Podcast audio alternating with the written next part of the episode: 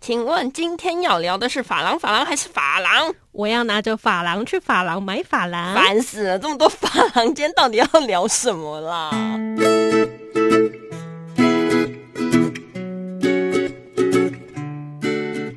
欢迎收听今天的节目，别叫我文青，我是安安。我是雅雅，安安雅雅，今天呢要来聊珐琅，珐琅还是珐琅？到底是哪一个珐琅？所以是哪一个珐琅很烦哎、 刚刚不是烦过一次了吗？这也很难啊，就是就算现在讲，也还是觉得到底是哪个珐琅？它其实虽然是珐琅质的那个珐琅，可是我们今天不是要聊的是牙齿保健，我们今天还是要聊珐琅。现在是在绕口令就对了。 对啊，所以今天到底聊的珐琅是哪一个珐琅啊？，今天呢，雅雅终于有朋友 了。对，就是这一位受访者呢，是雅雅多年不见、失散多年的十年前的 室友 到底是几年？已经十年了。十年之前，我不认识你。哦，这十年不见的室友呢，他后来就去学了珐 琅，然后呢，所剪以头发吗？不是，他不是去发廊学剪头发，他是做发廊手做的那种珐琅瓷的发廊。 那我们直接把你的朋友请出来，告诉大家他到底是哪个珐琅。好是，的，我们欢迎丽婷，Hello，丽婷。 Hello，嗨，所以我们大家今天到底是哪个珐琅？哦、 其实我觉得发廊之后就是超常遇到这个问题，然后我就指指我牙齿说不是这个牙齿的发廊，然后指指我头发说也不是头发这个发廊，也有很多人会问我说是不是那个法兰瓷的发廊。那这个东西讲起来就有一点点学术，就是其实我们现在讲的珐琅是在金属胎上的珐琅，哎那但是其实这个珐琅它其实到后期，因为金属胎底的原料减少之后呢，它又开发出另外一种新的珐琅，是可以上在瓷胎上的珐琅。所以其实珐琅它的物质到底是什么呢？低温的细玻璃，然后加上金属的氧化物，导致有不同的颜色的展现，这样子。所以它如果直接在那些器具上面看到的，可能如果在调色之前，它其实就是一层像是玻璃的物质透明，物质，然后可以嵌在那个上面。它基本上有透明跟不透明两种，透明看起来就会透光，然后它的原料其实真的很像一颗一颗的玻璃，然后我们再把它磨成细粉，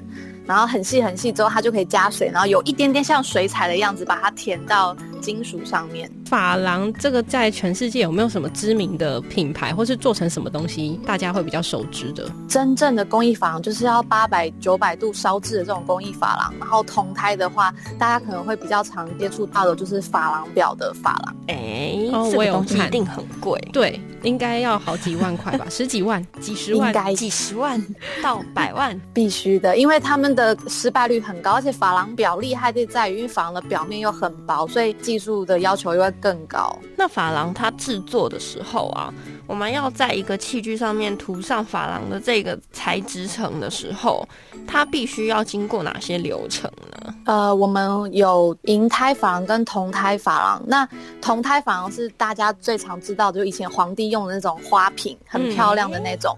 然后呢，它就是红铜纯铜的胎底。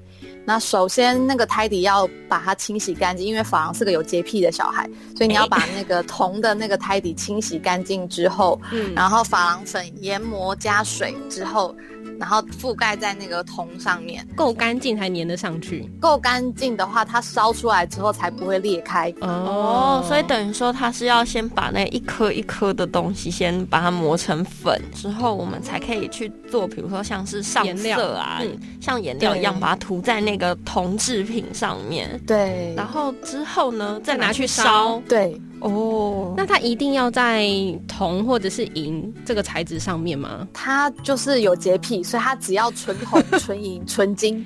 所以如果是纯铜、纯银、纯金的话，它都可以粘得上去。哎、它真的很烦哎、所以它对一定而且要它这么的专高挑很贵，就贵对的了。对啊， 一定要。对，所以它从头到尾真的是个很高贵的小孩。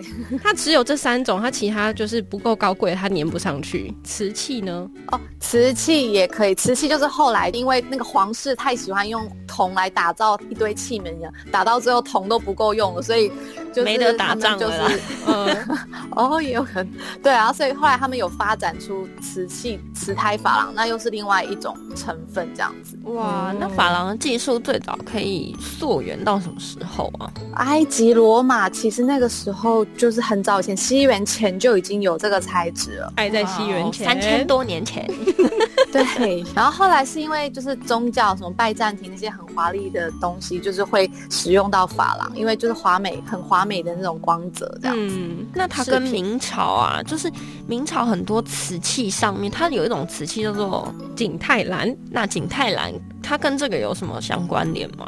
景泰蓝就是传说中的掐丝珐琅，那最常看到就是花瓶，然后它的花瓶就是会用那个铜线去绕出很精美的框，然后那框的图案可能就是花草啊什么的，然后我们烧珐琅的时候就是把那个珐琅填到那个框里面。其实最难的是你要把那些铜线就是焊接在那个有立体弧度的花瓶的表面。哇塞，哎、所以那你看啊，珐琅表为什么这么贵？就是因为这东西很精细耶、嗯，我们在花瓶，可能花瓶至少还有个十几公分有吧，有十几二十公分。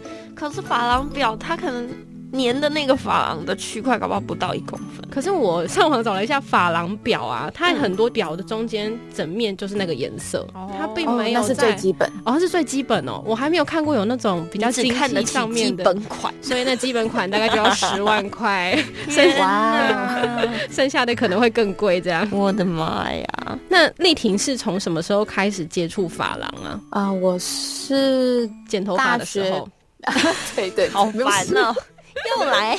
就是大学毕业去韩国打工度假的时候，发现哎，原来韩国人很流行做这种嗯 DIY，就是除了银粘土之外，还有珐琅这种东西。 他们会有一家很厉害的材料店，然后里面有各式各样的珐琅粉跟各式各样的珐琅的 DIY 的材料包。哦，所以它也算精工的一种吧。它已经算是帮你把精工的部分都处理好，你只需要上珐琅就好了。哦，好酷哦！所以那边会有很多人在那边 DIY，然后把颜色填上去，有点像小时候我们玩那个沙沙画画一样。就是只是多了一个烤箱。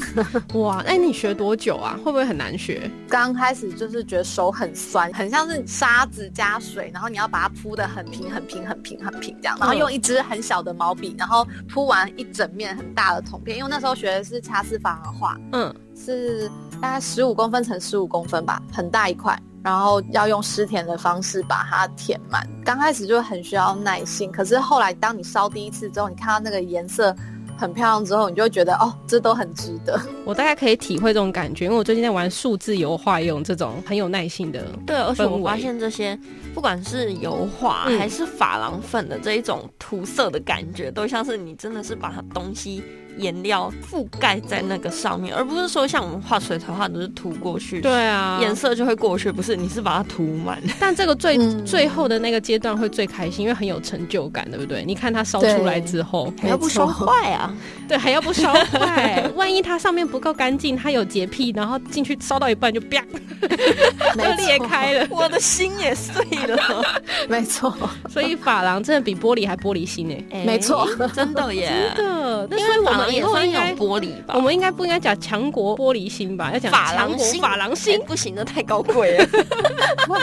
那你最喜欢珐琅的地方是因为它的颜色很漂亮吗？还是应该说，我觉得玩珐琅就像是一场冒险，嗯，就你永远都不知道你烧出来会是什么。某种程度上， 所以也就是你个哎不抖会 M 想要一直都烧一样的东西，你会一直想挑战说这个颜色跟这个颜色啊，或者是就是很多的技法任你挑战，无止无尽啊。 它可以变化的东西太多，而且你又可以搭配精工做不同的变化。我真嗯的觉得千千万万的路。我真的觉得你非常有耐心，真的，我光听我就觉得累了。光要雕刻那些可以涂的形状范围，我就觉得哦，我可能凹完那个铜丝，我就 可以拜拜。下 班了，下班了。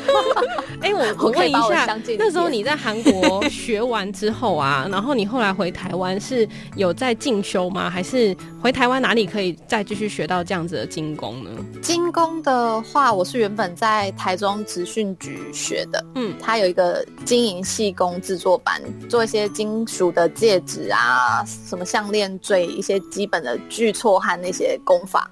然后珐琅部分，其实台湾也是蛮多老师在教珐琅的啦，或是台湾工艺研究所有时候也会有一些课程。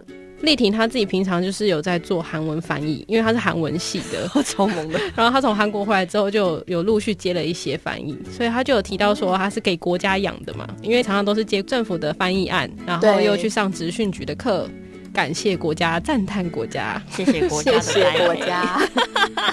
那你现在自己也在当老师啊？你自己在过程当中有没有觉得学习法郎的人他最重要的特质是什么？因为像雅雅跟安安应该不太适合，我们两个非常没哎，有耐 为什性。么我很适合你不适合？你少来，你那家那一幅数数字字油油画画吗？我只是画的比你精细 呀、所以它需要更多的时间。是这样吗？对， 好，期待你完成。 我应该会比你快完成。哎、我的颜色比你 多，我颜色有三十个，好不好？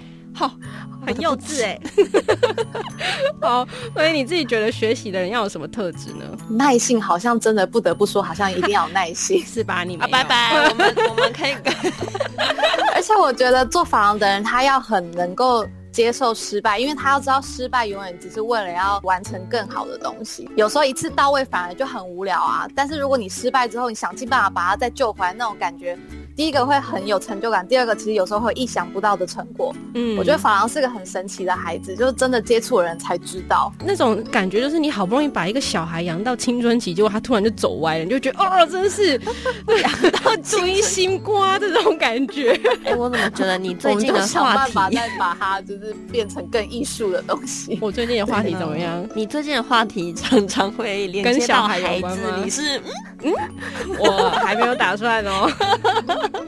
果然，没有，因为你一直说发廊就像一个孩子一样啊，所以我就想到说，那会不会有很多孩子都在过程当中，他就烧一烧就歪招掉了？晶 体，对啊，就用心对待它，结果后来成果跟妈妈想的完全不一样。经常啦，其实法郎还蛮常这样，每可天是有都时候想有把意外的你。你自己平常在教学的时候，你会给大家做什么样子的？是视频吗？还是饰品会比较方便，因为它可能体积比较小。后期如果是进阶班的话，可能也会做一些珐琅画，就是比较大面积的东西。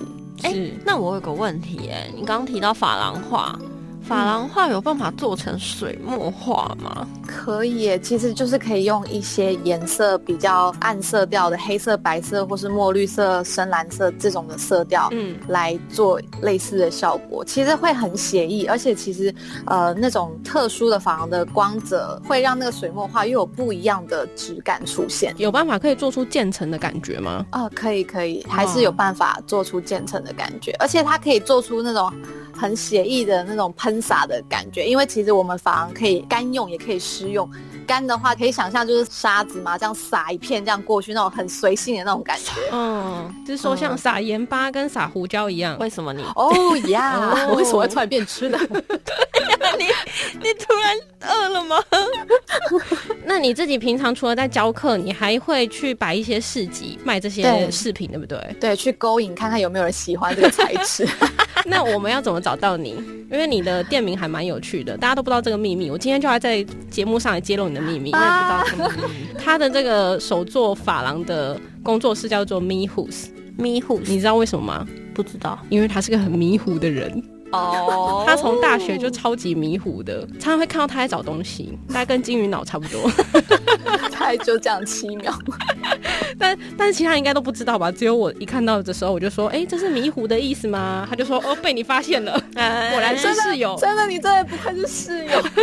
好，所以只要打 M I H U S 就会找到你了。哦， 对，Mihus 法郎就是要王字边法，然后王字边狼那个法郎才可以找到 我。大家不要打错哎哦。人家是玉布， 对，是玉布，是很高贵的玉。好对，其实我觉得讲了那么多，真的要了解珐琅还是得亲自看，因为对啊丽婷就有讲到说，她的照片都很难呈现出珐琅的美。真的。其实我自己去查了很多图片呐、嗯也发现就是。